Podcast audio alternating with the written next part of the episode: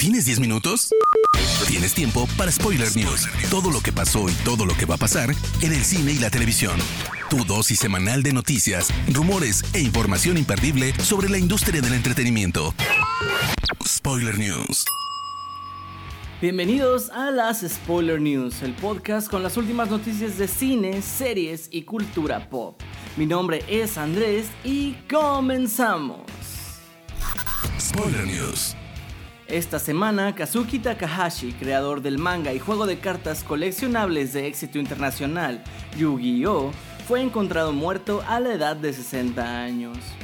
Su cuerpo fue recuperado en la costa de Okinawa vistiendo un traje de buceo y su snorkel. Las autoridades indicaron que investigarán la muerte, pero que hasta ahora parece un accidente. Creado en 1996, Yu-Gi-Oh! comenzó como un manga en la Shonen Jump antología japonesa que también ha sido hogar de historias como Dragon Ball y Kimetsu no Yaiba. Yu-Gi-Oh tuvo popularidad mundial durante la década de los 2000 gracias a su adaptación al anime, y el juego de cartas experimentó un resurgimiento durante la pandemia del COVID-19. Una triste noticia, descanse en paz Kazuki Takahashi. Más nombres se suman a la lista de interesados en interpretar a los míticos héroes de Marvel. El último en subirse al tren es Taron Egerton, que afirma estar en conversaciones para interpretar a uno de los X-Men. El actor ha confirmado al New York Times que se reunió con Kevin Feige para discutir su posible rol como Wolverine, relevando a Hugh Jackman como el legendario personaje de las garras de Adamantio. No creo que esté mal decir lo siguiente, estoy emocionado pero a la vez intimidado, ya que Hugh Jackman está tan asociado con el papel que me pregunto si la gente no tomaría mal ver a otro actor como Wolverine tan rápido. Pero con suerte, si al final Marvel me elige, espero que me den una oportunidad. Fue lo que declaró el también actor de Kingsman. Vamos con una noticia un tanto increíble dado al poder de la empresa pero es que The Guardian ha reportado que Disney perderá definitivamente los derechos de autor de Mickey Mouse, personaje emblema de su marca en 2024. Los intentos de la empresa por extender la posesión de dichos derechos no rindieron frutos, pues las leyes estadounidenses indican que después de 95 años, las obras originales pasan a ser de dominio público. Cabe resaltar que será la versión del ratón de 1928 la que podrá ser usada por cualquiera, y no las versiones siguientes tal como pasó en el caso de Winnie Pooh. Un nuevo reporte del portal Giant Freaking Robot parece asegurar que Johnny Depp está en conversaciones para unirse al reparto de Beetlejuice 2, que contará con los regresos de Michael Keaton y Winona Ryder. Se dice que esto sería gracias a Tim Burton, con quien el actor tiene gran relación después de innumerables colaboraciones y que dirigirá esta cinta. Todo en todas partes al mismo tiempo es un gran éxito entre la crítica y la taquilla, por lo que la posibilidad de una secuela es un tema que ya es debatido entre los fans del filme. Y hace unos días corrió el rumor de que la secuela de esta historia podría tratar sobre Evelyn siendo radicalizada por las redes sociales, de manera que su hija Joy tendría que viajar por el multiverso para rescatarla. Sin embargo, los directores Daniel Kwan y Daniel Shiner negaron por completo estar pensando en una secuela. Y a través de su cuenta de Twitter dijeron que esa premisa parecía algo con lo que bromearon cuando las posibilidades de una secuela realmente no eran tan serias. Ya está oficialmente confirmado, los hermanos Duffer, responsables de Stranger Things, desarrollarán una nueva adaptación live action de Death Note, esto para Netflix.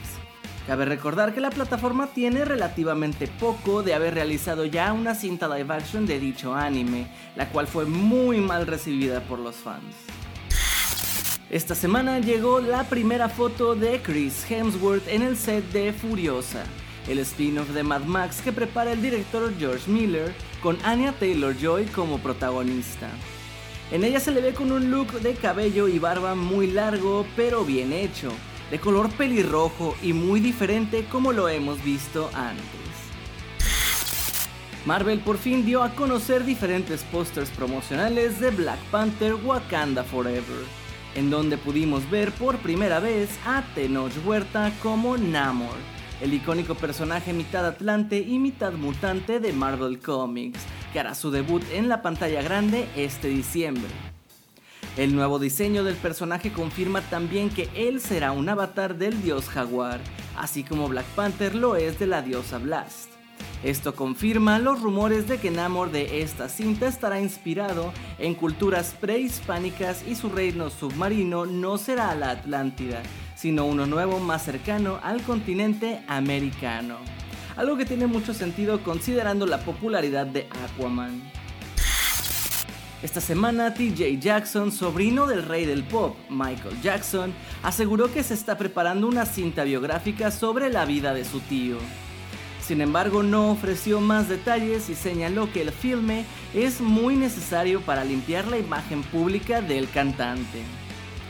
Creo que es horrible y triste, es repugnante porque lo que vende es la negatividad. A la gente le gusta chismear y meterse en los escándalos. Mi tío ya no está aquí y no puede defenderse. Es un blanco fácil, aunque siempre lo fue porque nunca le gustó meterse en problemas ni siquiera para defenderse fueron las declaraciones de TJ Jackson. 007 No Time to Die marcó el final de la saga de Daniel Craig como el icónico espía británico James Bond. Ahora con la venta de MGM a Amazon Studios, la llegada de un nuevo Bond será algo histórico, y Barbara Broccoli, responsable de administrar los derechos del personaje, ya ha hablado sobre el futuro, pues reveló que ya están comenzando a trabajar una nueva historia. Estamos pensando qué hacer con Bond. Todavía no tenemos un guion y no podemos sacar uno hasta saber cómo nos acercaremos al siguiente filme, porque en definitiva será una reinvención del agente 007. Queremos reinventar quién es y eso va a tomar tiempo. Yo pienso que las filmaciones comenzarán dentro de unos dos años. Steve Fox, escritor de Marvel Comics y actualmente trabaja en la segunda parte de la historia, Edge of Spider-Verse, compartió a través de Twitter una mirada a Web Weaver, un nuevo personaje que debutará en los cómics y será el primer Spider-Man abiertamente gay en la historia del personaje. Y esto fue lo que declaró. Algo de lo que me di cuenta cuando concebí a Web Weaver es que no puede ni debe representar a todos los hombres homosexuales. Ningún personaje puede hacerlo por sí solo. Su identidad femenina intrépida es fundamental para él, pero no es todo lo que le define. Deben descubrirlo en septiembre cuando salga el nuevo número. El personaje fue diseñado por Chris Anka, quien se inspiró en Alexander McQueen y Mugler, dos reconocidos diseñadores de moda. Capitán América 4 ya tiene director. El elegido ha sido Julius Ona, principalmente conocido por haber dirigido The Cloverfield Paradox. La cinta marcará la primera aventura en la gran pantalla de Anthony Mackie dando vida al Cap y veremos si Sam Wilson logra llegar al nivel de Steve Rogers.